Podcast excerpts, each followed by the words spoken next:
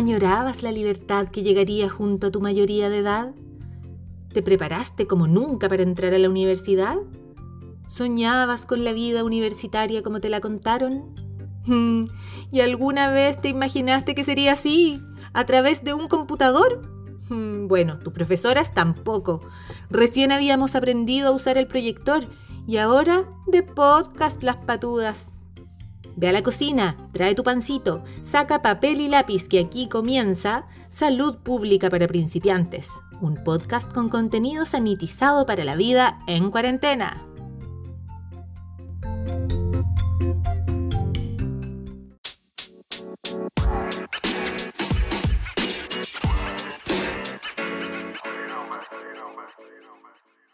Buenos días, buenas tardes, buenas noches estimados estudiantes. Eh, hoy vamos a hablar de un podcast de género y salud. Eh, estamos acá con la profesora Pia Villarroel, quien es matrona integral de familia y profesora del Departamento de Salud Pública de la Universidad de Talca. ¿Cómo está, profesora? Muy bien, muchas gracias de estar contigo, Paula. Les quería contar a todas, a todos y a todas que esta edición especial, la invitada soy yo, y eh, Paula, que Paula Catalán es ayudante de este módulo y ella va a estar conduciendo este podcast. Sí, eh, soy estudiante también de segundo año de obstetricia y cualquier cosa me pueden consultar. Ella, para empezar, eh, profesora, no sé si puede recapitular un poco sobre qué eran los determinantes estructurales que se vio también el podcast pasado. Mira, en el podcast anterior, junto a la jefa, eh, la profesora Erika Retamales, estuvimos revisando los determinantes sociales de la salud y recordarle a nuestra querida audiencia que básicamente se trata del contexto de vida eh, donde se desenvuelven las personas y los elementos de este contexto de vida donde van a influir en su salud. Entonces, los determinantes se habían agrupado en distintos, en, estructurales y eh, determinantes eh, sociales intermedios. Y dentro de los determinantes estructurales partían como con el contexto político, y las culturas y valores, y estos después se eh, agrupaban o generaban los ejes de desigualdad. Y los ejes de desigualdad son, eh, se derivan del contexto socioeconómico y las culturas y valores, eh, y van a variar.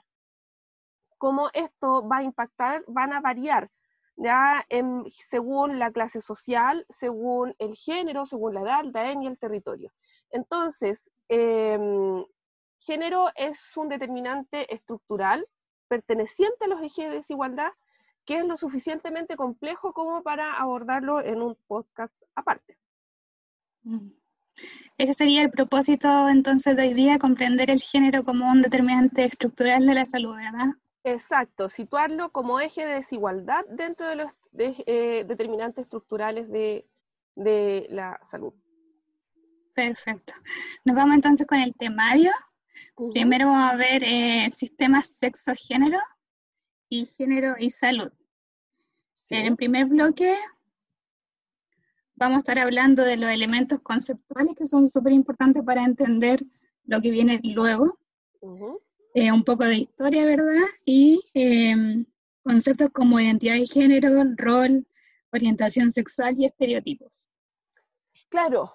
Em, en este primer bloque vamos a a recorrer un poco de, dónde eh, nace esta idea, como bien decía Paula, del sistema sexo-género, y vamos a tener algunos elementos conceptuales porque ahí eh, eh, de por sí no tan solo, o sea, nacer con genitales femenino masculino sí va a marcar el acceso diferenciado a ciertos bienes, servicios, cuidados, etcétera. Pero esto no es tan solo que opere a ese nivel, sino que se, de, esto se derivan un, una serie de aspectos, ¿ya? Y eh, de, que tiene que ver cómo nos identificamos, eh, con quién nos vamos a relacionar, cómo nos vamos a relacionar con los otros, con las personas del mismo o de distintos géneros, y también las imágenes que están circundando que vendrían siendo los estereotipos. Entonces, eh, hasta el siglo XVII las mujeres no, no, éramos seres humanas sin alma. ¿ya? Ese era el debate filosófico, si teníamos alma o no. Eh, posterior a la medida que va em, emergiendo, em, digamos, las distintas corrientes, como la ilustración, el, empirismo, etc., eh, ya avanzando ya hacia el siglo XVIII, las eh, mujeres empezamos a existir como personas con almas. Eh, y esto también fue, em, fue, fue, el mundo fue variando y la percepción entre ah, hombres y mujeres también fue, em, también fue, fue cambiando, ¿ya? También fue cambiando. Entonces, en relación a los contextos, es como también va a ir eh, emergiendo nuevas corrientes. Y ya más bien, em, con los distintos aportes, más bien ya cerca de los años 50, eh, comienza a formarse la de, cómo te vas jugando o relacionando en relación a si eres designado hombre o mujer o si te identificas como uno como tal. Eh, se empiezan a poder decir que si yo eh, nazco con genitales que corresponden al sexo masculino, es distinto a identificarse como hombre y es distinto a que eh, deban relacionarse en el ámbito sexual personas de distinto sexo. es más largo que esto, pero lo puedo resumir en eso. El, hecho de que las personas nazcan con eh, cierto perteneciente a cierto sexo, pero se identifiquen con otros roles y puedan ejercer eh, relaciones eh, de otro, va recién empezamos esto, a, si bien eran fenómenos que se dan, ya ni siquiera fenómenos, era parte de la conducta humana, desde la antigua Grecia, por así decirlo, eh, solo se le viene a poner palabras ya en los años 50. Perfecto. Em, a raíz de, ese avance, em, y bueno, después vienen varias corrientes más, pero se empiezan a separar, Y aquí emergen algunos conceptos, em, una cosa es el sexo al nacer, que habitualmente, si naces con genitales, útero, eh, vagina, vulva, clítoris, etcétera, se te asigna el sexo femenino. Si naces con eh, pene, testículo, escroto, se te asigna el sexo masculino. O sea, ¿ya? Pero eh, que una persona que nazca con un sexo y otro se identifique como hombre o mujer, o puede no identificarse con ninguno de estos dos eh, categorías. Claro. Puede no identificarse ni como hombre ni como mujer. Y por eso también el reconocimiento a usar esa categoría de género también es, es, visibilizar la existencia de personas que no tienen un género que no es binario. Por eso hablamos de todas, todos y todes. Aunque la RAE se rompa y caiga, se desmorone, hay un eclipse y sea abducida. No, porque es, un, es, es, es visibilizarlos como seres humanos y que es una lucha. Entonces, si tú naces con genitales masculinos y puedes definirte como hombre o puedes definirte como mujer o puedes definirte con ninguno de los dos. A eso le llamamos identidad de género. Identidad de género, el convencimiento interno. Exacto, la autopercepción, cómo yo me percibo. ¿ah? Y ojo que esto, eh, más o menos, los seres humanos lo tienen claro como en torno a los, entre los 3 y los 5 años de vida. Ya, muy pequeños. Pequeñísimos. ya pequeñísimos. Por eso em, eh, es súper importante también eh, la comunidad trans eh, y tratarlos como porque, porque existen, porque se identifican. Entonces, si yo tengo una persona que llega a mi consulta, que viene con su, porque la ficha en Chile todavía no está regulado que las personas que nacen, que no se identifican con su sexo genital, sino que se identifican con otro género, em, no pueden, su pasaporte no está a su nombre. Entonces, por ejemplo, Daniela Vega para viajar tiene, ella es Daniela, nació con genitales masculinos, pero ella es Daniela, mm. pero su pasaporte no dice Daniela. Eh, y por otra parte, tienes el rol de género. El rol de género es, son normas sociales. La identidad de género la definen, es el convencimiento interno de las personas, pero el rol son normas sociales que se aprenden por socialización, eh, de cómo se, son las conductas apropiadas para eh, una persona que nace con sexo masculino o una persona que nace con sexo femenino o un ser humano que se define como hombre o mujer, o no se define. Entonces tienen que tener ciertos roles. Los procesos de socialización transmiten estos roles.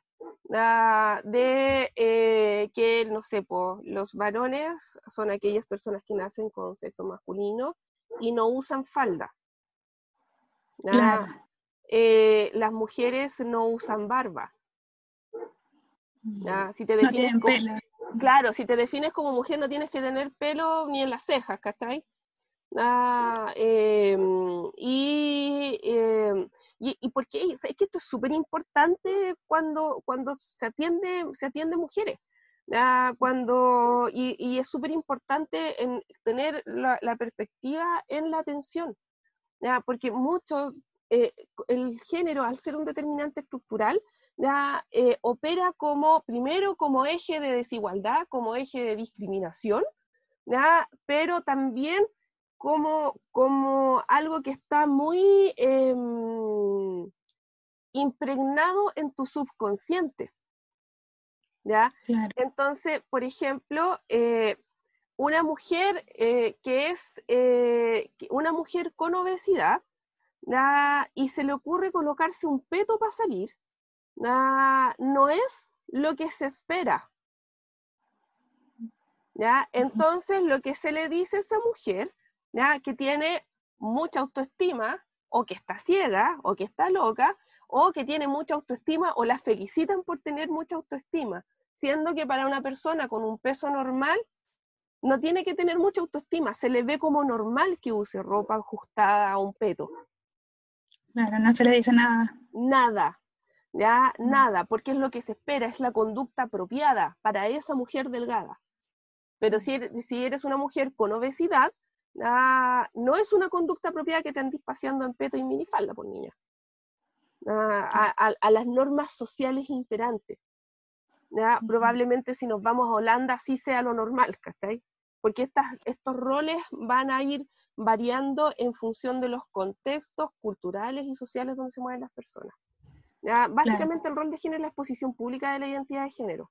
Y aquí hay una cuestión súper interesante, porque por ejemplo, si hablamos de masculinidad, que masculinidad se sabe poco, una de las cosas que, que, se les transmite a los varones es que son los garantes de proveer en sus casas y también son los garantes de eh, tener eh, poder de decisiones. y en base a eso también van construyendo las masculinidades. ¿Y qué pasa si eh, hacen pareja con alguien que tiene mejores ingresos?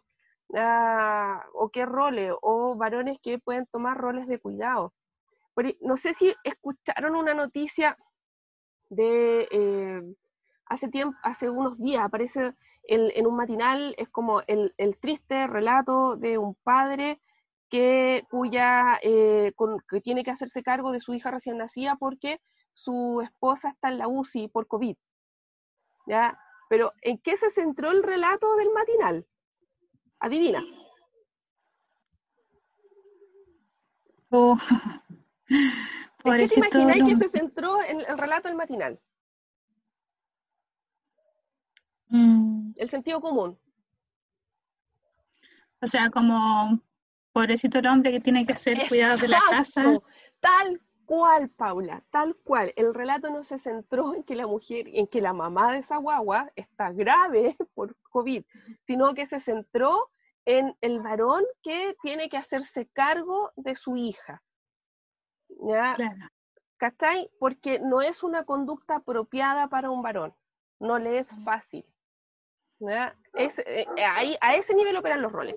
Y por otra parte tenemos la orientación sexual, ¿ya? que la orientación sexual hace referencia a la atracción sexual, a intereses eróticos, afectivos, eh, la atracción, a que tienes una persona, ya sea por alguien de tu mismo sexo, en, la casa de, en el caso de las personas homosexuales, en el caso de, em, de, personas que tienen distinto sexo y se atraen, hablamos de una orientación heterosexual.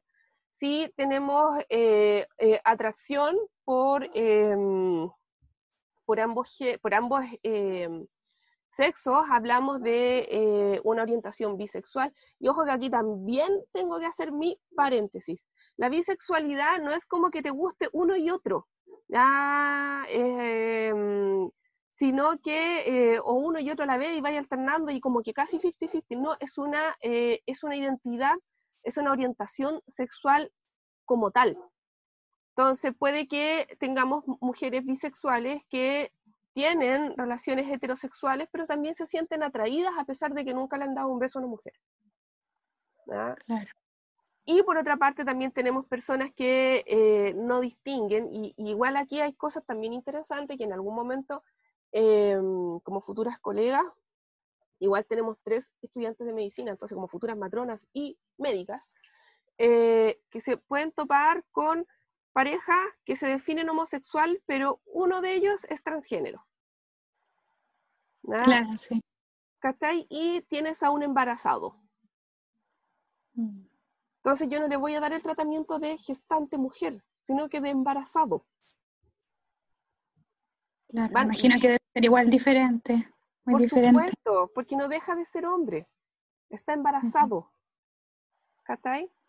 Entonces, eh, eh, eh, puede que a, nuestra queridísima audiencia en estos momentos le vaya a dar un infarto, así, y tengamos que ir al velorio de varios. Pero, pero exactamente se puede dar y, yo creo que es muy, muy bueno ir avanzando, afortunadamente, Em, la malla de Lutal tiene, tiene por ahí algo de, género. Creo que tengo entendido que, hay por lo menos algunos módulos, algo, porque, porque esto es todo un, un área y la atención debe ser con perspectiva de género, de diferencia, de inclusión. Entonces, y por otra parte están los estereotipos, ¿ya? que son creencias, son imágenes muy arraigadas. ¿ya? Entonces, la identidad es individual, el rol es socializado, la orientación también es interna. Pero los estereotipos son culturales, son subliminales, están muy, muy, muy, muy arraigados. son creencias que están muy arraigadas acerca de las características que aplican a ciertas categorías de personas. Entonces, por ejemplo, si yo veo a alguien que tiene genitales masculinos, que no se identifica con ningún género, ah, entonces yo lo veo pintado y probablemente a mí me choque, porque si yo veo algo que en genitales masculino, ¿ya? lo que yo espero ver un vikingo, no sé, ¿ya? Em, lo mismo que si yo eh, pienso, eh, y muchas veces también la, subliminalmente juega la, mal la pasada, o sea, si tú ves a un tipo como como, no sé, como un vikingo, no conozco la serie, pero ya siempre postean la foto de un tipo de, de, vikingo. Ah, no sé si alguien creería, no sé si lo es, pero si, si alguien dijera a esa persona es homosexual. Nunca te lo hubieses imaginado, porque tu estereotipo, esa imagen calzaba con lo que tú defines como hombre heterosexual. Claro. Entonces, podríamos decir que los roles de género justifican la instauración de los estereotipos. Habitualmente, ¿ya? habitualmente los justifican. Eh, los roles de género instauran la, conducta adecuada. Y, eh, y, los estereotipos son, son imágenes, es una, es una cosa más acotada, es muy cultural. El rol es socializado, pero el estereotipo es cultural, así subliminal. O sea, es cosa de que si el niño, mm, el niño varón, eh, el, el, recién nacido tiene sexo masculino, le van a poner ropa celeste. Ya, si el, la recién nacida tiene sexo femenino, le van a perforar las orejas. Lo más probable, para ponerle aros. ¿Ya? Porque corresponde al imaginario. La cosa es así. ¿ya? Y después se le va a ir socializando a cómo se comporta una niña o cómo se comporta un niño. ¿Ya? Ahora, lo que no hemos contado hasta ahora es que diablo es lo que es género. Eh, este género lleva acento en la E para distinguirlo de eh, género de cortar ropa. Entonces, eh, en, inglés, género em, es gender y se asocia a, lo que vamos a contar ahora, que es, son las prácticas, las creencias, las representaciones y las normas sociales que surgen entre los integrantes de un grupo humano en función sí eh, de lo que se simboliza de la diferencia anatómica entre varones y mujeres. Ahora, em, para ya eh, ir cerrando, ah, es indispensable tener por lo menos claridad en estos conceptos, porque aquí es donde, em, donde ya mayoritariamente se van produciendo los ejes de discriminación porque estamos hablando de cosas que están en, como en la médula de, lo que nos tiene como ser humano, que son los procesos de socialización, de endoculturación, donde también vamos incorporando qué es lo que se espera de alguien que nace con genitales masculinos y con los genitales femeninos. Y esta diferencia no tan solo en cómo comportarse, sino que em, en el repertorio conductual, en lo que es apropiado o no, y eso también va a determinar los accesos diferenciados.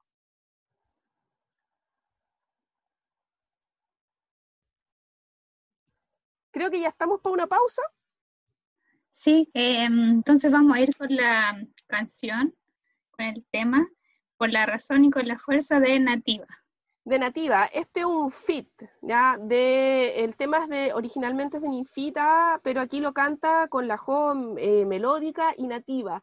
Nativa es una rapera curicana autogestionada y que ha estado presente en todos los podcasts de salud para principiantes. Espero que lo disfruten. Ay, amor de hombre, que estás haciéndome llorar una vez más.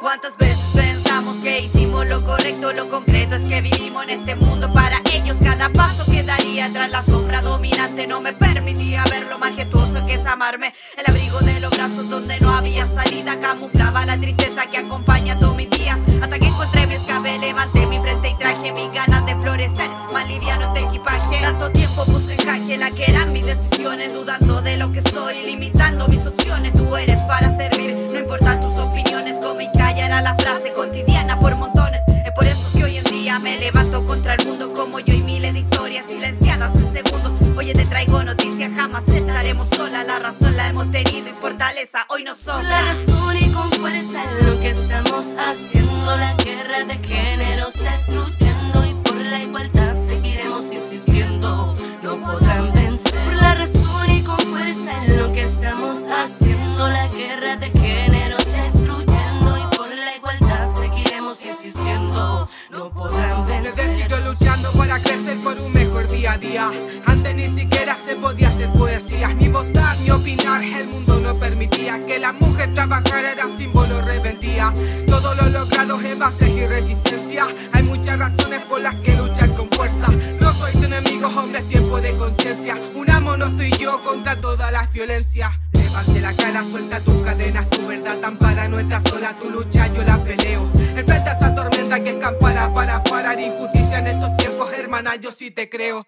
Un parpadeo concentrado en un deseo que despierta los recónditos que guarda tu memoria. Un desafío y aunque sea difícil, creo que la igualdad de género y teje su propia historia. Razón y con fuerza lo que estamos haciendo,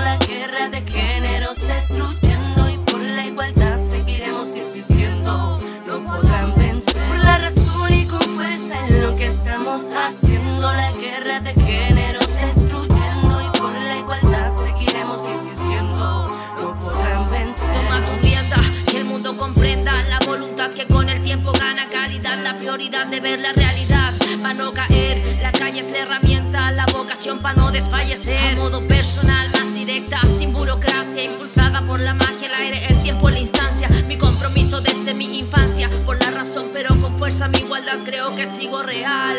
Acompañarán, apañarán, no empañarán ya mi lenguaje, mi fe, mi razón. Tengo el corazón, mi blindaje, sin camuflaje. Seamos fuerzas unidos por el mismo arte. El propósito, enfermedad crónica, vivimos con el virus y es la paradoja lo que te arroja levantarte. Aprendizaje por la razón, pero con fuerza, este es mi linaje. Por la razón y con fuerza es lo que estamos haciendo, la guerra de géneros destruyendo y por la igualdad seguiremos insistiendo.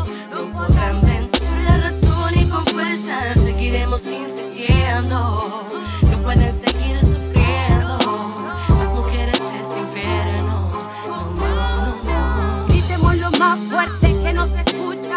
escucha. Crucemos frontera que nos sigan a la chucha. Yo no soy la piba ingenua de 14 años. Ahora tengo un par de hijos por lo que quemó mis manos. Díganme por qué muchos se alejaron. Díganme por qué otros me olvidaron. Y mi testimonio ya se ha evaporado. Por la razón y con fuerza mi alma lo intentado. Díganme por qué muchos han cuestionado. Mi corto vestido, mis labios pintados. Yo quiero salir a altas horas de la noche, caminar segura y no saber de su reproche. Por la fuerza de la razón soy fiel a mis convicciones. La igualdad y el respeto no tienen limitaciones. No quiero ser juzgada, acosada ni violada. Que no dependa de mi escote ni de mi hora de llegada. No sé ni de lo que valgo por lo que tengo en la entrepierna. No se transan mis valores, esta lucha será eterna.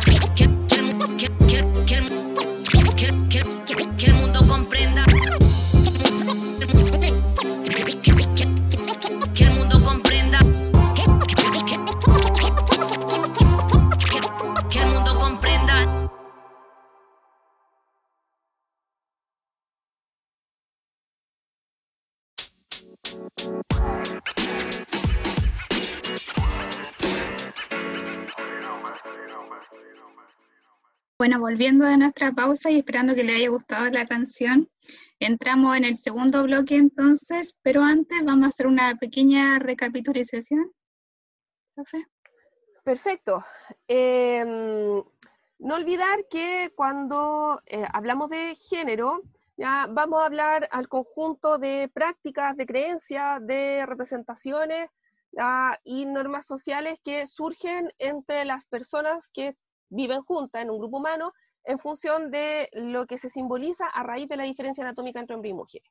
¿ya? Y de eso se va a desprender em, cuatro áreas. ¿ya? Por un lado está la identidad de género, que es el convencimiento interno, si yo me divido como, me, me defino como eh, hombre, mujer o no ninguna de estas categorías. Luego vienen los roles que se adquieren por socialización, que es más bien la conducta esperada, y em, la conducta apropiada.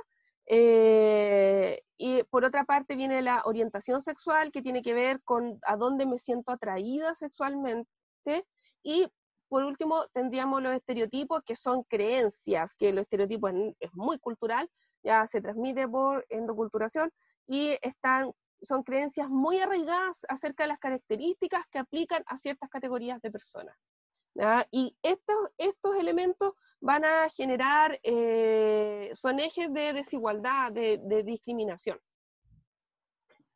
Entonces, teniendo todo eso claro, ahora vamos a entrar al segundo bloque que vamos a hablar sobre género como determinante social de la salud. Sí, mira, acá hay que em, eh, entregar un concepto, pero este concepto no es solamente para que lo entiendan, ya no es para que lo anoten ni, ni lo memoricen, sino que para que lo entiendan. Eh, el género es, eh, es un determinante estructural de la salud, ¿ya? porque em, tiene que ver con, em, con, con- con- con atributos que van a eh, generar o fortalecer de estratificación social ah, y también eh, definir la posición social que ocupan las personas.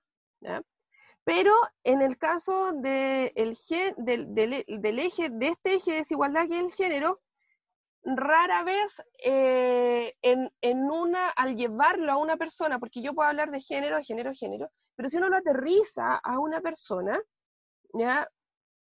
podemos ver que en esa persona van a interse- eh, hacer intersección distintos factores.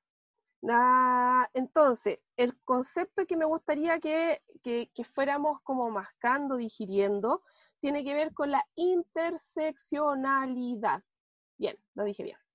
Interseccionalidad, ah, de nuevo, interseccionalidad, eh, donde, eh, donde lo que queda claro que para generar gradiente, que son las diferencias, y generar discriminación y generar inequidades, eh, estos eh, ejes, estos componentes como la clase social, la edad, la etnia, el territorio, sumado al género, se cruzan y generan matrices, matrices de eh, desigualdad. Entonces, no es lo mismo el contexto de vida y el acceso diferenciado, inequitativo e injusto que pueda sufrir una mujer pobre que eh, una mujer rica. Las dos van a sufrir acceso diferenciado. Pero, pero a una la va a favorecer la clase, a otra no. Eh, no es lo mismo ser mujer joven que, mujer, que ser niña, mujer niña, que ser adulta mayor. Y no es lo mismo que ser eh, mujer negra. ¿Ya? Mujer negra es distinto que ser mujer blanca en cuanto a estos ejes de discriminación. Eh, pero eh, si tú eres mujer negra, y eres mujer negra pero de Francia, es distinto que si eres mujer negra pero de Haití. ¿Te fijas? Eh, van, esto- estos ejes se van articulando entre sí, van haciendo intersección entre sí, ¿ya? donde van a amplificar, eh, van a ir generando gradientes diferenciadas. Ah, entonces, en el caso de, de- la clase social, em, eh, hay harto, o sea, si tú quieres mirar género y territorio, ya tenés harto, por donde tú quieras hacer la intersección de estas variables, vas a encontrar em, gradientes. ¿ya?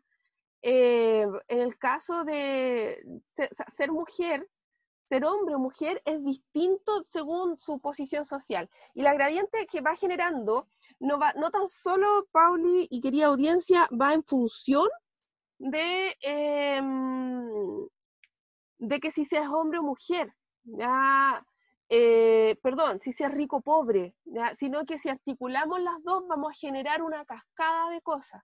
¿Ya? Porque el género no va solo, el género va con identidad, con estereotipo, con roles, con orientación, con todo el cuento. Entonces, si yo tengo, eh, eh, si yo tengo una orientación sexual homosexual y soy pobre, es distinto si yo tengo una orientación homosexual y no soy pobre. Si además yo eh, tengo una orientación sexual homosexual, pero mi identidad de género no es- corresponde con mi sexo de nacimiento, y además soy pobre, lo que genera es una triple gradiente de discriminación, por así decirlo. Entonces, donde, donde más, una de las cosas que más va a influir en el resto de las variables es la posición social, porque la posición social es la suma de varias cosas. Ah, em, los, los roles de género y los estereotipos de género se van configurando eh, de acuerdo al espacio social donde están. Ah, entonces, básicamente, em, en, en- en- en- algunos podcasts atrás hemos mencionado a Pierre Bourdieu. Ah, ¿Y por qué mm, eh, mencionamos a este francés? Porque uno de los que explica mejor, eh, uno de los pensadores más influyentes y uno de los que explica mejor eh, las clases sociales en la modernidad. Entonces, básicamente la, sociedad está repartida en, distintos espacios. Entonces tenemos el campo de la salud, el campo de la educación, eh, el campo de la política, y cada uno de estos campos son espacios donde las personas socializan en torno a, a áreas. Las posiciones que ocupan las personas ahí está determinado por eh, la cantidad de, educación, los títulos académicos, el medio social, eh, las cualidades, las actitudes intelectuales, que eso le llamamos capital cultural. Ya, a, si a eso le sumamos la cantidad de plata, bienes raíces, eh, el tipo de trabajo que tiene, las propiedades, etcétera, eso le llamamos capital económico. ¿ya? Y si además eh, le sumamos los contactos, mis redes de apoyo, mi influencia, los pitutos, etcétera, eso le llamamos capital social. Entonces, esta, la intersección de estos tres eh, se, se, suman y van a posicionar a las personas en distintas partes. A uno las va a posicionar más arriba y a otro las va a posicionar abajo. ¿ya? Entonces, en las personas que eh, en distintas, como las personas que están cerca en posiciones similares, van, eh, eh, van teniendo formas de percibir y consumos en común. Por ejemplo, ya, yo no soy de Talca, pero, eh, y me pierdo fácilmente en Talca, a pesar de que debiese ser muy fácil ubicarse en, por esas direcciones románticas que tienen de dos norte, cuatro y medio sur, no sé qué cosa más. Eh, pero lo que yo me he fijado que si yo quiero ver eh, profesionales, eh, que donde viven la mayoría de los profesionales relacionados con eh, área social, área salud, eh, probablemente es como que en el sector eh, nororiente de, la, de la ciudad, más o menos esa gente vive ahí. ¿Me equivoco? Sí, es verdad. sector La Rastra. Exacto, sector, esa, así se llama la cosa, sector La Rastra. Si yo quiero ver dónde viven los, los profesionales eh, que ganan menos ingresos, pero profesionales, técnicos, eh, obreros, eh, probablemente me vaya al sector sur-oeste de la ciudad. ¿Nah? Si yo eh, quiero buscar dónde em, vive la ciudad, los obreros, los obreros, las personas que, están, que, tienen mayores bolsones de vulnerabilidad, probablemente me vaya al sur-centro de la ciudad. ¿Cachai? Entonces, no sé si me equivoco. O sea, en el sector centro hay como casas muy antiguas. Claro, viejito, pero en, en, el sur al centro. Sur-sur. Ya, sí. ¿Sí? sí. Ya, entonces, si, si te fijas, ya esas personas tienen vidas distintas, tienen, uh -huh. consumen cosas distintas unos van a tener eh, ciertos, cierto cable contratado y otros no. Ah, por ejemplo, probablemente eh, la gente que vive en el sector sur eh, ya contrate cable casa por medio, porque puede que se repartan o no. Ah, y, y, esto solamente conociendo esto. Pero que contraten con Claro o con Mundo Pacífico o tengan prepago. ¿Ya? En cambio, probablemente para el norte eh, tengan, eh, eh, para el sector las rastras, contraten con empresas como Movistar, BTR, eh, y con planes más liberados. Entonces, claro. ¿a qué me refiero? Las personas que están cerca en posiciones tienen preferencias en común. ¿Ya? Tienen preferencias en común, tienen, eh, tienen gustos en comunes, tienen formas de hablar, repertorios culturales, como, como decía la Giselle en podcast atrás, ¿ya? en comunes y códigos en comunes. Y así se conforman las clases sociales. Uh -huh. Entonces, estos grupos que comparten preferencias en común también tienen formas de ver el mundo en común y también tienen formas de, eh, de, de, de, ver la vida, hasta de votar en común. ¿Ya? Ahora, y comparten valores en común. Entonces, en esta forma de ver el mundo que es propio para tu clase, ¿ya? Por ejemplo, si yo soy vulnerable, probablemente no me sienta cómoda ¿ya? en un matrimonio ABC1, como invitada. ¿Ya? Si yo Claro. pertenezco a los sectores más bajos, porque probablemente no me sepa ni cómo vestir ni qué hablar. ¿ya? Porque esa, es- esta- estas reglas internas, tácitas, hábitos corporales, formas de eh, ver el mundo, pa- reglas, el patriotismo, el sentido del honor, todo eso, ¿ya? el género, eso se llama hábitus y el género tiene un rol clave en la conformación del hábitus. Clave, clave, clave, clave, clave.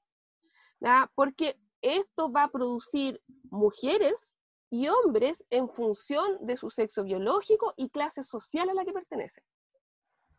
Por lo tanto, ser mujer pobre es distinto que ser mujer que vive en sectores más acomodados. La visión de lo femenino va a ser distinto para una obrera agrícola que es jefa de hogar, que vive, en- un sector rural, que para una abogada eh, que es su propia jefa y tiene una consulta jurídica y que vive en un barrio acomodado. Tienen visiones distintas de lo que es ser mujer. Claro. ¿Cachai? Ahora, eh, esto está estudiado. Ya, eh, hace más o menos unos 10 años atrás salieron publicadas eh, distintas representaciones. Ya se le llaman un poco a los estereotipos. Entonces, tú entre más abajo estás en la posición social, tienes representaciones eh, de género que son estereotipos de género que son más rígidos. Y ahora, la querida audiencia, ¿por qué creen que es importante entender esta cuestión? Porque cuando el día de mañana en el box de atención primaria a ustedes les llegue la chica de 15 años que está buscando embarazarse porque tiene su pareja de 20 y quieren conformar una familia, ya ustedes entiendan por qué es así. ¿ya? Porque ella lo busca y no, no, no vuelvan a violentar a esa chica para que entiendan de dónde viene. Ya, en, el podcast de endoculturación, Giselle también explicó cómo nosotros naturalizábamos nuestros puntos de vista y podíamos pasar por encima de la dignidad de las personas. Ya, eh, los profesionales en general van a trabajar en contextos muy vulnerables y es súper bueno que vayan entendiendo para no atropellar la dignidad de nadie ni poder impactar favorablemente. Ya, em, hacer salud es más que entregar una receta. Ahora, las representaciones, entre más abajo, más rígidas son las representaciones. O sea, por ejemplo, en los sectores más vulnerables, más vulnerables. En tu curso, Paola, fue que el año pasado les hice ver un video de las vacaciones. Sí, sí, las vacaciones, sí. Ya, tú cacháis cómo, no sé si te acordáis cómo iba cambiando la idea de vacaciones según la clase. Sí, algunos me acuerdo que decían que sus vacaciones eran ir a la piscina fiscal con toda la familia por la tarde y otro era viajar a, a, a Europa, sí. Y estar como en la familia en una casa con piscina y así, juntarse todos los primos. Claro, o sea, para, para la, la- la- la gente más vulnerable, eh, básicamente no era opción vacacionar. ¿ya? Claro, Pero a la medida que íbamos ascendiendo en posiciones sociales, iban apareciendo vacaciones. Por ejemplo, la gente que, eh, una familia obrera que se iba a eh, Cartagena. Y después íbamos avanzando y iban apareciendo otros sitios de vacaciones, otras culturas de vacaciones. ¿ya? Y en la en gente más acomodada había cultura de vacacionar. ¿cachai? Con el género es algo parecido. ¿ya? Entonces, entre más abajo, más rígido. ¿ya? ¿Y eso en qué influye? En que la maternidad ¿ya? se le ve como realización de lo femenino. Claro. Eh, entonces, mientras la adolescente vulnerable no tenga un proyecto de vida que vaya más allá de la realización de lo femenino a través de la maternidad, probablemente sea muy natural para ella gestar a los 15, 16 años. claro, y quizás quiera hacerlo. Y quizás quiera hacerlo, y quizás lo esté buscando. ¿cachai? Porque es parte de la realización de lo femenino. ¿ya? Entonces, también nosotros tenemos representaciones que son más rígidas y en la medida que vamos avanzando tenemos representación más flexible. Pero ojo, muchas veces tenemos, em, tenemos representaciones también entre más, eh, el, entre más es asimétrico la distribución del poder, también es más rígido también ciertos roles, a pesar de que hay accesos a algunas cosas. Por ejemplo, en, los sectores más acomodados, con representaciones muy tradicionales de familia, eh, no es raro eh, que una mujer tenga que renunciar a sus proyectos por la ideal de familia. Eh, las representaciones van en torno, la, clase social es un buen predictor de cómo serán los estereotipos. Ya, al menos en los sectores más acomodados, las mujeres tienen otras alternativas al proyecto de vida que la maternidad. Ya, en, en, en la medida que va bajando los estratos sociales, estos proyectos de vida se van acotando. ¿Por qué? Porque la pobreza también impone condiciones muy duras para el acceso a la realización de los proyectos de vida, que es otra cuestión también supercultural en Europa o en Estados Unidos ya puedes tener una muy buena calidad de vida sin tener que pasar por la educación superior. Pero en contextos como Latinoamérica es básicamente lo que, lo que va a aspirar un cierto segmento hacia arriba. Por eso la mayoría de los estudiantes universitarios tienen códigos en común, porque provienen de lugares más menos parecidos. ¿Está ahí? Sí. Entonces, también se agrupan por carrera, pero algún día que podamos, ayer te conversaré. Entonces, los estereotipos, los roles van a variar, los estereotipos y los roles van a variar en torno a, la clase. ¿Ya? Si varían los estereotipos, también van a, eh, van a variar cosas que están derivadas de los estereotipos. Por ejemplo, hay una asociación clara entre estereotipos y riesgo reproductivo. Ah, las chicas, eh, la, gente siempre dice, las adolescentes se embarazan porque quieren, porque hay tanto método, hay como cuidarse bla, bla, bla, bla, bla. Pero la gestante, la gestación adolescente ha ido disminuyendo en Chile. Ya pasamos de un 20% a los 90% y ahora vamos en menos un 10% o un 10%. Pero ¿por qué ha variado? ¿Ya? Eh, ¿Por qué ha disminuido? ¿Por qué? Porque hay más acceso a la educación superior. Esa es una, esa es una, esa es una cosa que podemos asociar. ¿ya? Los, los proyectos de vías también han ido variando. Ah, ya vemos muy poco matrimonio a los 18 años. Muy poco. Entonces también han ido variando. Em, también eh, el acceso a planificación familiar también ha ido mejorando porque nosotros imaginábamos que era muy bueno, pero no era tan bueno como imaginábamos. ¿ah? Pero principalmente es porque han podido variar también los proyectos de vida, no tan solo porque tengan más acceso a planificación familiar. Em, el efecto de los estereotipos en la conducta humana es brutal, porque sugestiona el comportamiento hacia otras personas. porque hay una respuesta esperada y eso refuerza a, eh, a reforzar el estereotipo. El estereotipo es, es brutalmente inconsciente. Eh, tiene una función normalizadora de, comportamiento. Ahora, en los sectores más vulnerables, eh, para las masculinidades se construyen en estereotipos eh, de hombres transgresores, osados, y tenemos estereotipos de, de, para mujeres de sufrida, sumisa, eh, luchadora, maternal, etc.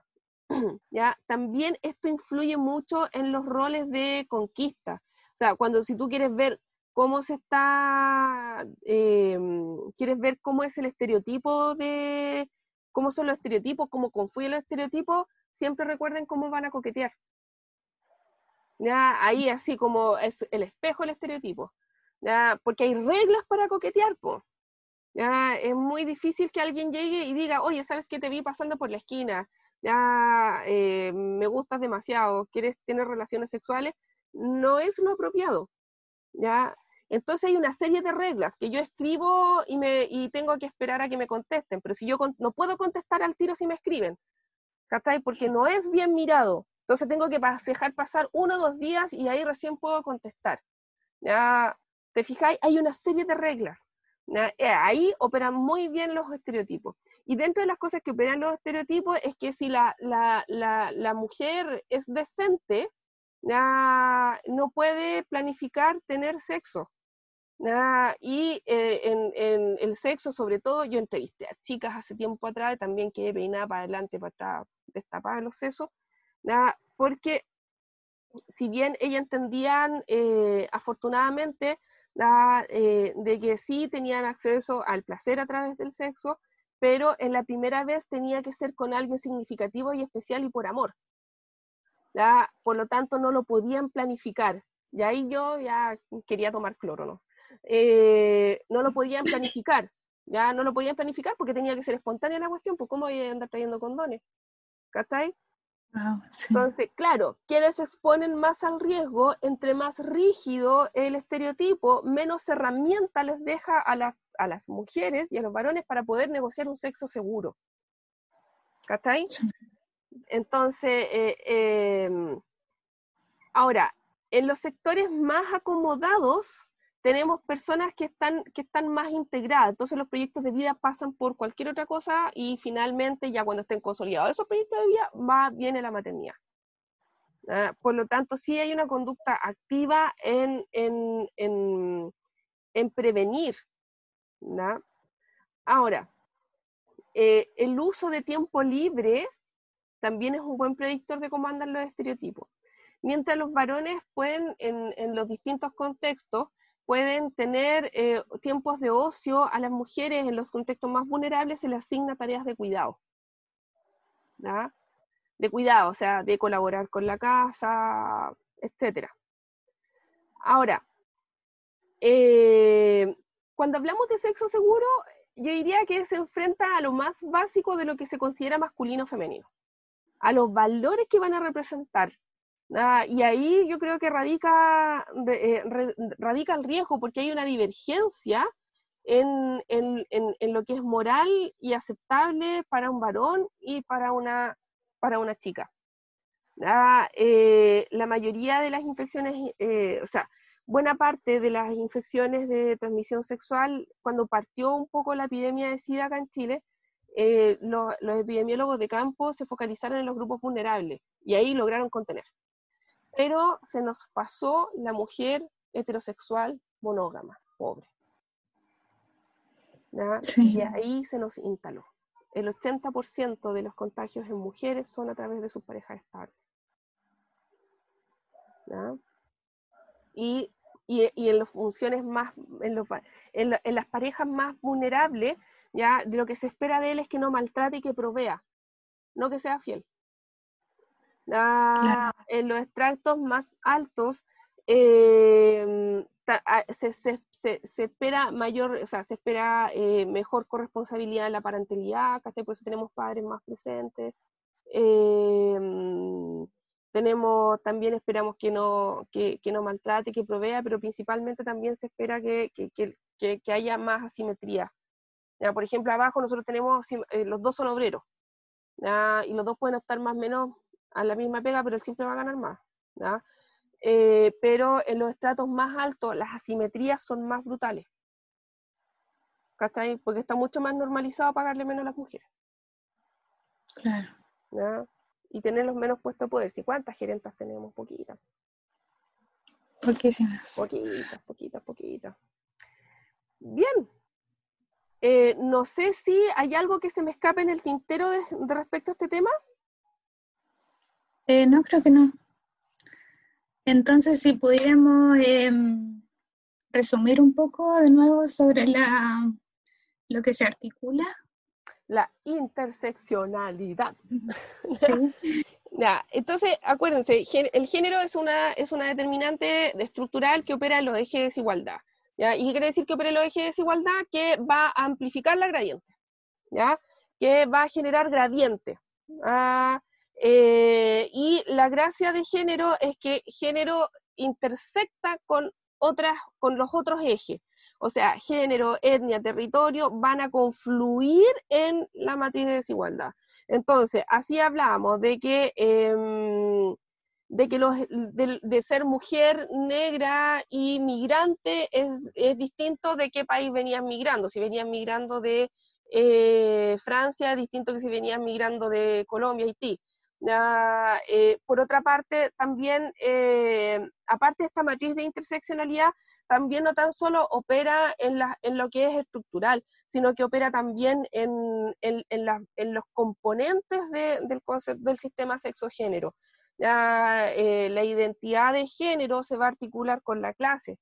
Ya, si tú te defines como transgénero, quiere decir que naces con un sexo y tú te identificas con otro género, ya, eh, va, va, va también a operar como gradiente de desigualdad. Entonces, donde, eh, donde más eh, brutal operan, por así decirlo, esta interseccionalidad es en relación a los roles y los estereotipos. Los roles son socializados, los estereotipos son endoculturizados. ¿ya? Y estos van a variar en función de la clase social principalmente, pero también operan como interseccionalidad. Hasta aquí entonces el segundo bloque, nos vamos con una canción antipatriarca de Ana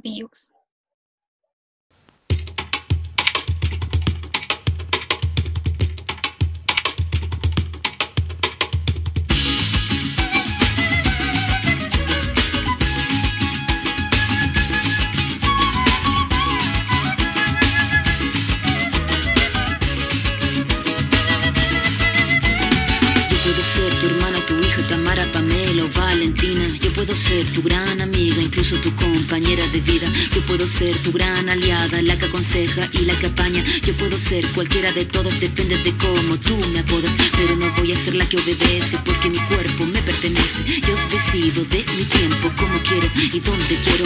Independiente yo nací, independiente decidí. Yo no camino detrás de ti, yo camino de la para aquí. Tú no me vas a humillar, tú no me vas a gritar.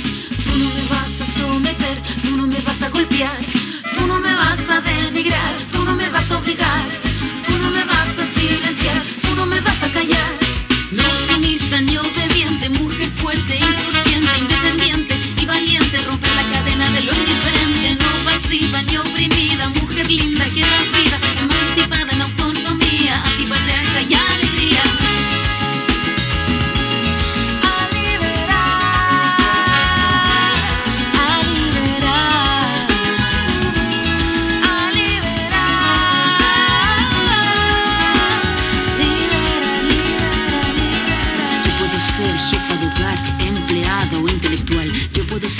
protagonista de nuestra historia y la que agita la gente, la comunidad, la que despierta la vecindad, la que organiza la economía de su casa, de su familia.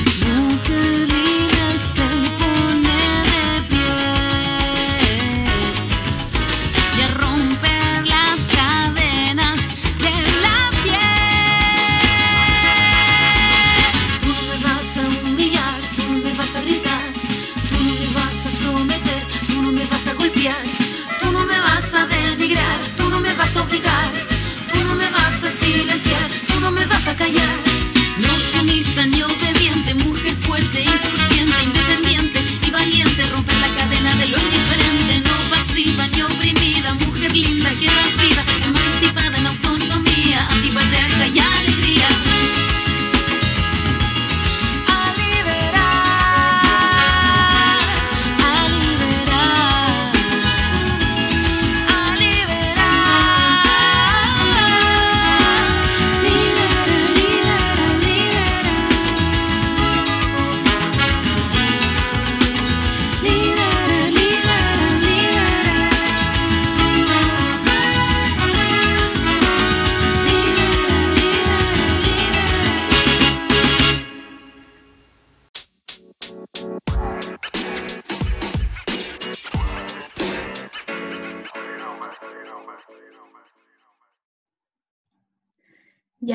que volvimos de la canción, eh, vamos con el tercer y último bloque, que vamos a estar hablando sobre género y salud.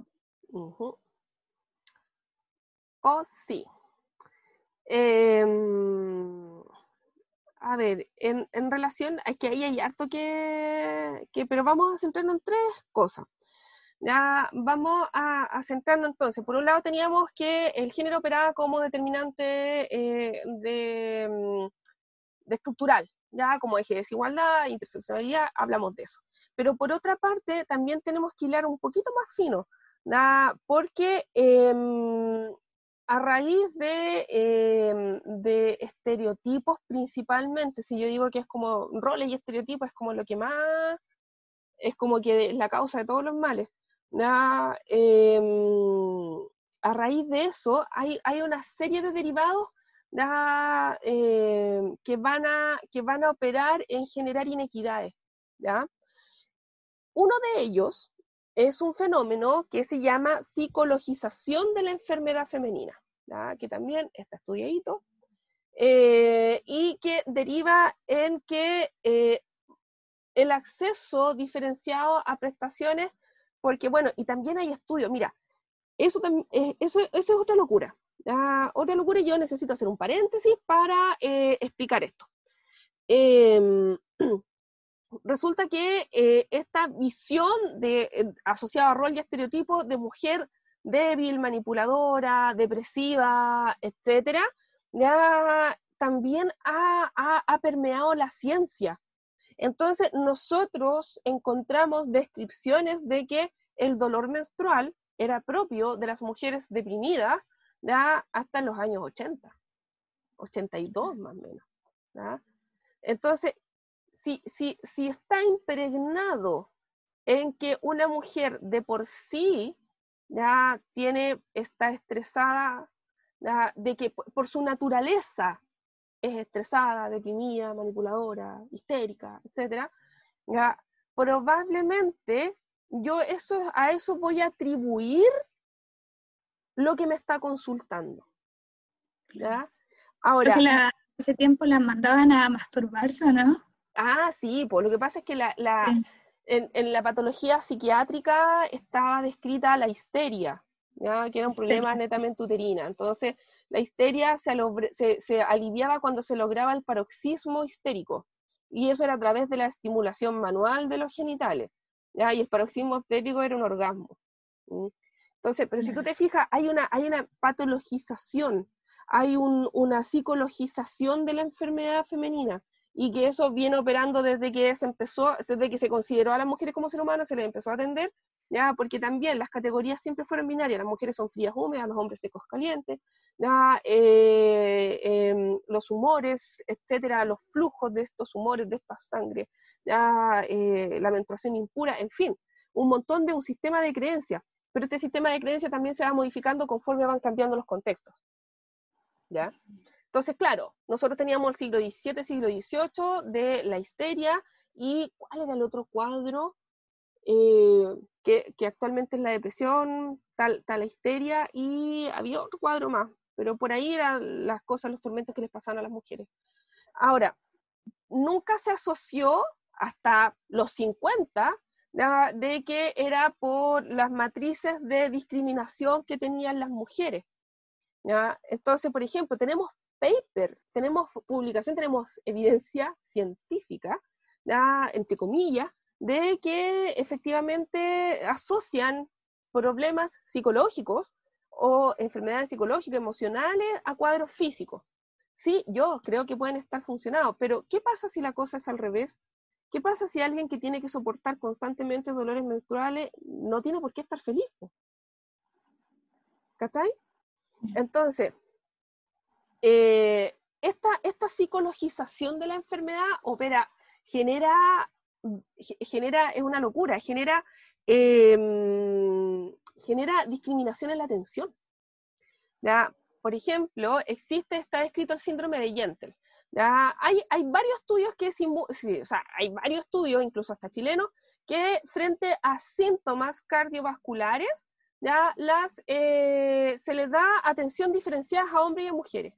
O sea, si un hombre y una mujer van a consultar por síntomas cardiovasculares, al hombre se le van a hacer todos los procedimientos diagnósticos. A la mujer es más probable que no se le hagan todos los procedimientos diagnósticos.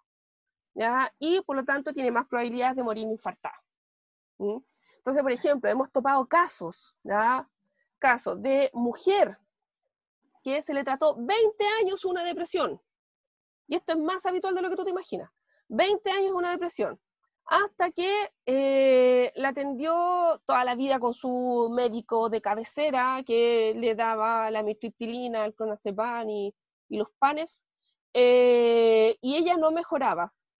Hasta que se jubiló, empobreció y llegó al consultorio. Y en el consultorio la atiende la médica de familia, y la médica de familia hizo lo que debían haber hecho hace 20 años atrás. 20 años.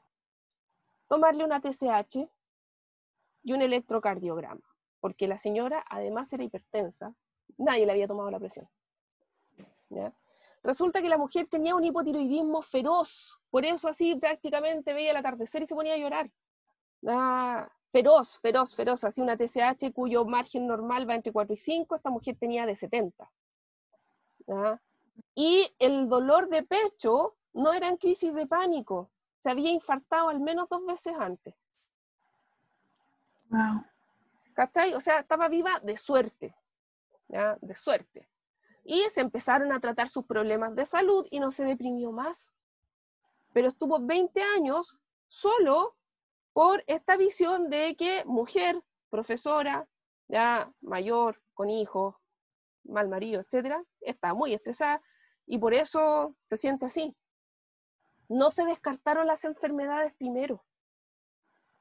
Entonces, en eso tenemos retraso en el diagnóstico. En la parte cardíaca es brutal, se nota muchísimo, muchísimo, y hay varios estudios concluyentes, pero también tenemos mujeres que el retraso en el cáncer de colon viene porque se le asocia a dolor menstrual. Entonces se examina los genitales, usted no tiene nada, ¿ya? y resulta que era un cáncer de colon. Eh, o muchas veces se le hace el diagnóstico del síndrome de colon irritable. ¿Por qué? Porque es una mujer que está muy estresada. Las mujeres siempre estamos estresadas. Ah, pero es una mujer que está muy estresada, que está probablemente deprimida y por eso tiene el colon irritable y nunca buscaron el cáncer. ¿Ya? Entonces, muchas veces no sabe si la probabilidad de que, de que, una mujer muera por infarto es realmente porque es su cuerpo femenino, su corazón femenino, ¿ya? funciona distinto o porque tiene un retraso en la atención producido por un estereotipo de género. ¿Cachai? De mujer deprimida, débil, ya, julera, no sé. ¿Mm? Entonces, también dentro eh, de, este fenómeno de psicologización, también anulamos emocionalmente a los varones. Por lo tanto, los varones tienen problemas de salud mental heavy, tienen mayor problemas de consumo de sustancias, ya tienen mayores tasas de suicidio, porque tienen problemas de salud, pero el estereotipo no los deja expresar algo más que no sea rabia. ¿Cachai? Entonces, la psicologización de las enfermedades es una barrera que va a operar distintos en hombres y en mujeres. Habitualmente desfavorece a las mujeres porque a las mujeres se les pone la etiqueta de estresada y deprimida, sin antes haber descartado las otras posibles causas. Si una mujer tiene dolor en el pecho, lo más probable es que salga con un psicofármaco de la consulta y no con una orden de electrocardiograma. Claro. ¿Ya? Entonces, la psicologización de la enfermedad deriva en una gradiente en oportunidades de atención. O sea, si ya la mujer superó las barreras de acceso, probablemente en la atención se va a topar con esta nueva barrera de alguien que tiene una imagen prediseñada para atenderla. Entonces, así es como se normaliza también el síndrome premenstrual y la dismenorrea. Muchas mujeres con endometriosis se les demoró 15 años en llegar el diagnóstico de endometriosis porque se normalizó el dolor menstrual. Se naturalizó el dolor menstrual. ¿Por qué? Porque era mujer deprimida. Claro. De repente mujeres que durante el periodo quedan sin poder levantarse de la cama, con vómito. No, es súper normal. Claro, es súper normal, súper. Y droguémoslas a todas. A todas se les pasa con antidepresivos. Y con guaterito caliente. Claro. Ahora, junto con la psicologización también viene una sobremedicalización de proceso. Eh, em, el nacimiento es un tema aparte, ya, un tema aparte. Pero, por ejemplo, la, la, menopausia, tú pones menopausia en Google y te van a aparecer mujeres blancas y el doctor. ¿Cachai? Si estás solo dejando de menstruar. ¿Mm? Pero te juro, tú pones Google y te aparece la mujer blanca, con cana y el doctor. ¿Cachai? Entonces, eh, primero, en, esta categoría que te decía yo de, psicologización, esto puede matar a alguien. De hecho, el síndrome, la atención diferenciada por síntomas cardiovasculares la mayor mortalidad por infarto en mujeres ya es porque se retrasan mucho las medidas. ¿Ya? Porque primero tenemos que descartar que esté loca y no que esté enferma del corazón, ¿ya? O que esté profundamente deprimida, Ahora, em, hay otra, hay otra, hay otro, hay otra cosa que también es interesante, que, no cae en las otras categorías, pero sí se derivan de las otras categorías.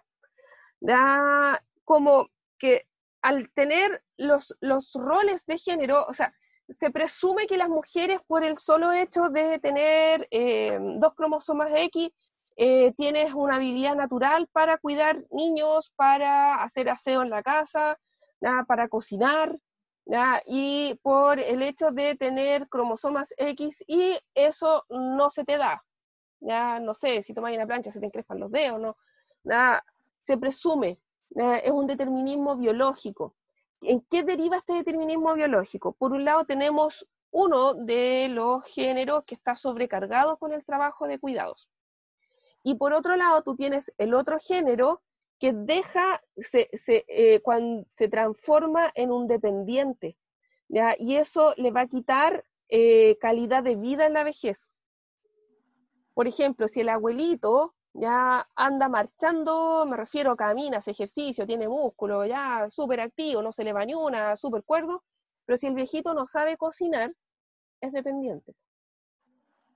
Claro. ¿Y por qué no aprendió a cocinar? Porque él es hombre. Y los hombres no cocinan, en su imaginación. Entonces, te fijas, eh, puede producir gradiente y puede producir en equidad y puede producir, puede terminar en resultados sanitarios eh, diferenciados. Pero el trabajo de cuidado, ¿a qué le llamamos el trabajo de cuidados? Para la vida productiva requiere de una cadena de eventos que le llamamos trabajo de cuidados o trabajo reproductivo. Por ejemplo, para que tú puedas estudiar, eh, alguien tiene que comprar alimentos, alguien tiene que cocinar esos alimentos, alguien tiene que limpiar la pieza en la que estás, alguien tiene que comprar los insumos para limpiar la pieza en la que estás, alguien tiene que mantener la pieza después de haber comprado los insumos, después de haber limpiado, mantener el orden de la pieza en la que estás. Alguien tiene que eh, preparar alimentos, cocinarlos y servirlos y después lavar los desechos. ¿Te fijáis? Es una serie de pasos, de actividades. A eso le llamamos trabajo de cuidado. Y ese trabajo no es remunerado. Y representa el 40% del Producto Interno Bruto de una nación. ¿Ya? Entonces, ese trabajo de cuidado representa deterioro en la salud, porque agrega más o menos 30, 40 eh, y tantas horas más a la semana de una mujer en promedio. Y esto varía según la clase social, pero a todas se le agrega más trabajo. Se le agrega más trabajo. Entonces, tú ya trabajas 40 horas en tu trabajo remunerado, tienes un trabajo doméstico no remunerado de cuarenta y tantas horas más, o sea, ¿en qué momento descansas? ¿En qué momento duermes? y todo el momento con un estrés, ¿ya? ¿Por qué? Porque tienes que llevar la logística de la casa. En la pareja, en la, en la pareja promedio, el varón no encuentra sus cosas, porque no lo tiene incorporado. ¿Cachai? Claro. Ahora, ese trabajo de cuidados en, cuanto a salud se asocia en que las, eh, mujeres las mujeres que trabajan remuneradamente tienen mejor salud que las que no trabajan remuneradamente. ¿ya? Tienen más acceso a poder, tienen más acceso a dinero, tienen tan, tan, tan como con un factor bien contenido. Pero si esta mujer está casada, su calidad de vida empeora porque se le suma trabajo no remunerado. Si esta mujer además tiene hijos, su calidad de vida aún empeora más y sus indicadores de salud aún empeora más por la sobrecarga del trabajo reproductivo. Tiene doble jornada.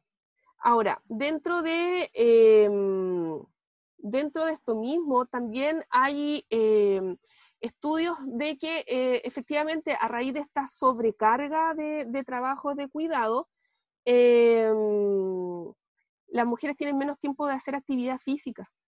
Entonces, tú te fijas, ¿dónde tenemos mayor proporción de mujeres obesas? En los sectores más vulnerables.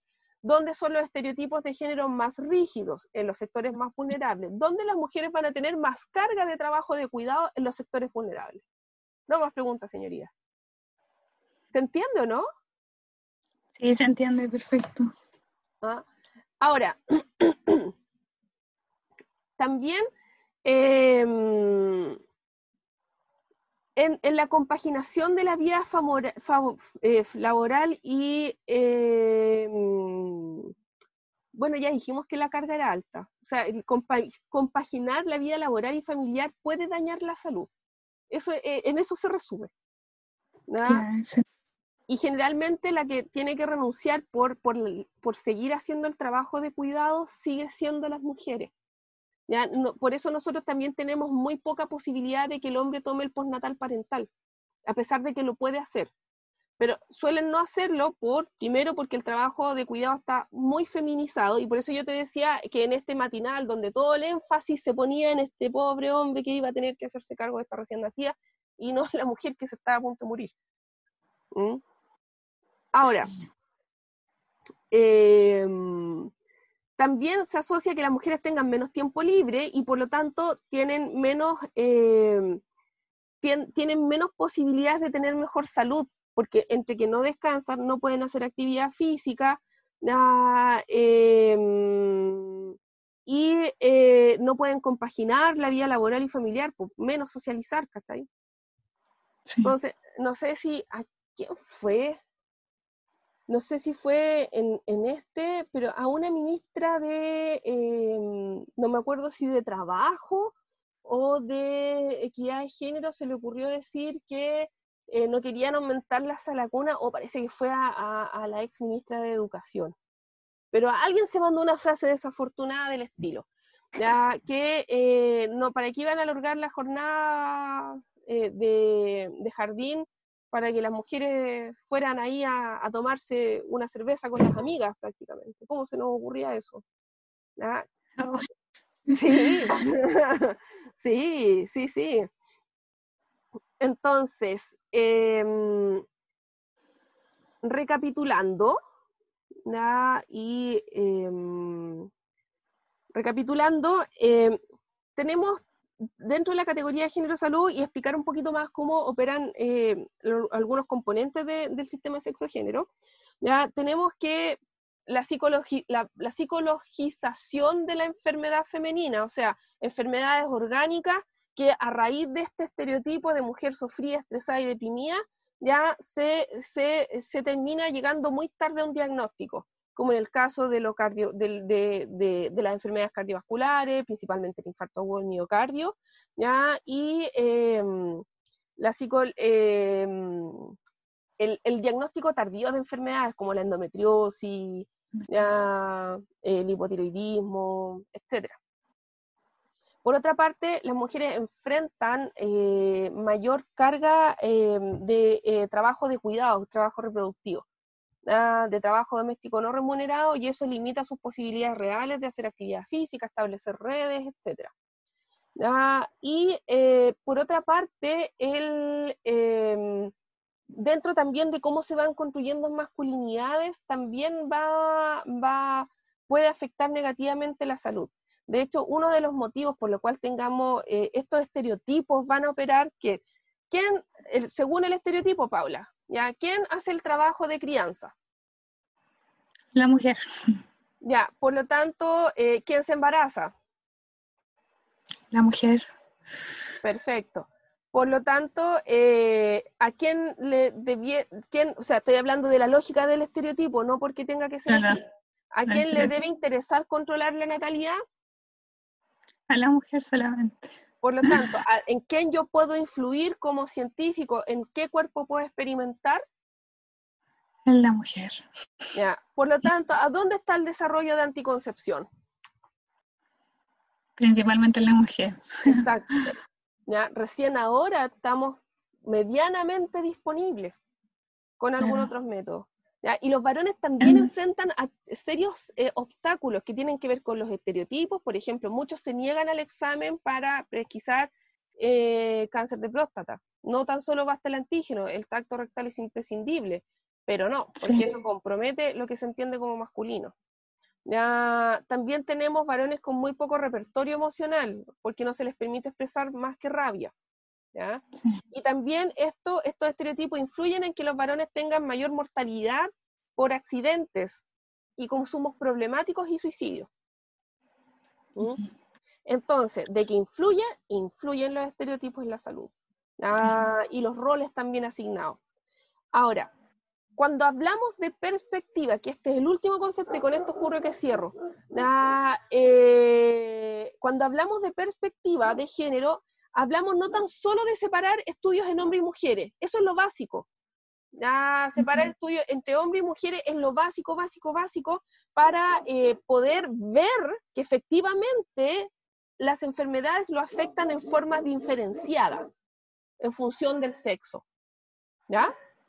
Pero aplicar cómo se van dando estas relaciones asimétricas eh, y diferenciadas en poder a través de roles, de estereotipos, de orientación sexual, de identidad de género, aplicarlo eso en la atención le llamamos perspectiva. Perspectiva. Perspectiva de género. Ya que va más allá por separar los estudios por hombre y mujer, sino que aplicar este, este enfoque de relaciones, eh, de relación entre varón y género y cómo se dan roles, estereotipos, etcétera, a la atención o a lo que yo esté mirando como fenómeno, ya puede ser investigar, etcétera.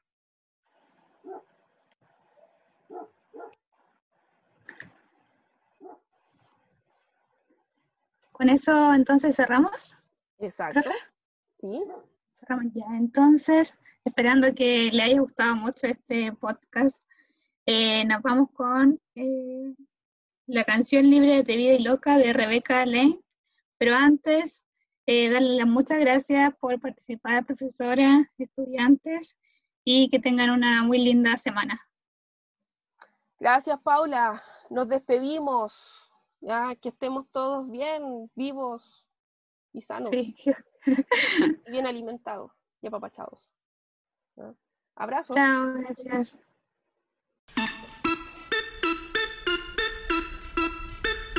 Está todo ok. Rebecca Lane, Miss Bolivia, con Ali Guagua, con el chess, chess, chess, ok, ok. Vamos, che.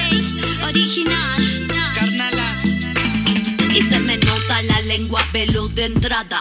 La combinación fatal no queda nada. Y no me digan pavadas, prefiero morir a vivir con la boca cerrada. Y no me digan lo que tengo que hacer. Y no me digan de la forma que me tengo que mover. Que la ley no me va entre las piernas. Tengo la boca afilada y la mente atenta. Bien cerda, atrevida, jodida y potra. La negra hija de puta con el fuego en la boca. Con la Rebeca que menea como loca. Vamos con Ali Guagua que la sube y destroza. Como anormal, como animal. Juntando los ovarios en un solo canal. Ay, ay, ay, cómo suena el ritual. Haciendo magia y exorcizando el mal. Yo, yo.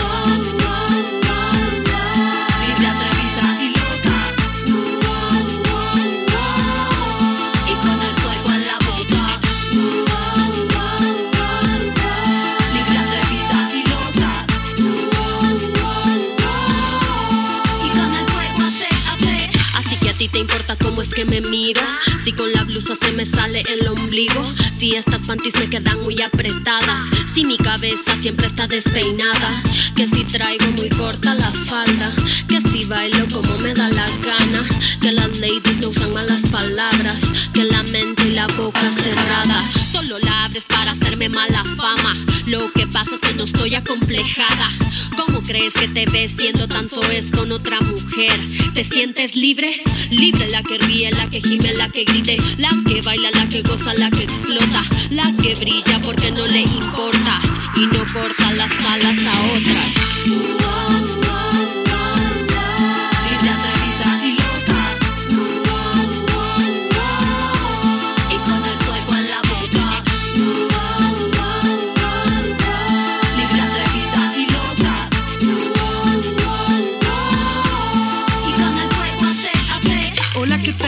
Mí me dicen guaguis, represento el puerto donde se hacen las mejores paris. Con mis hermanas practico la cumbia, es una religión como el hip hop que no te queden dudas.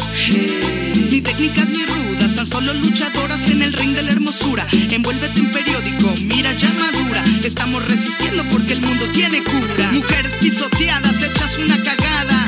Pasan los siglos y seguimos basureadas, esclavas de la puta manada. Decimos algo, somos brujas y malvadas. Cisternas, carnalas, cabronas, armadas de lírica explosiva, de música pesada. Suena profundo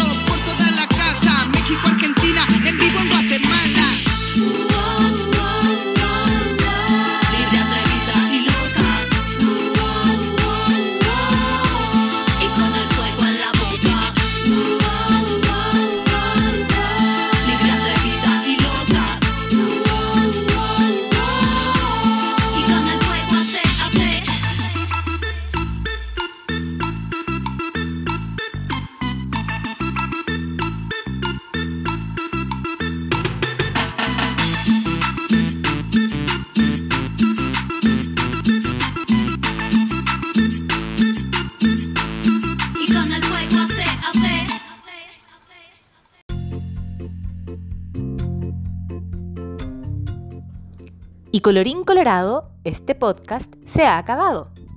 Esperamos que hayas sobrevivido al ataque de aburrimiento. Mm. Gracias por acompañarnos y será hasta la próxima.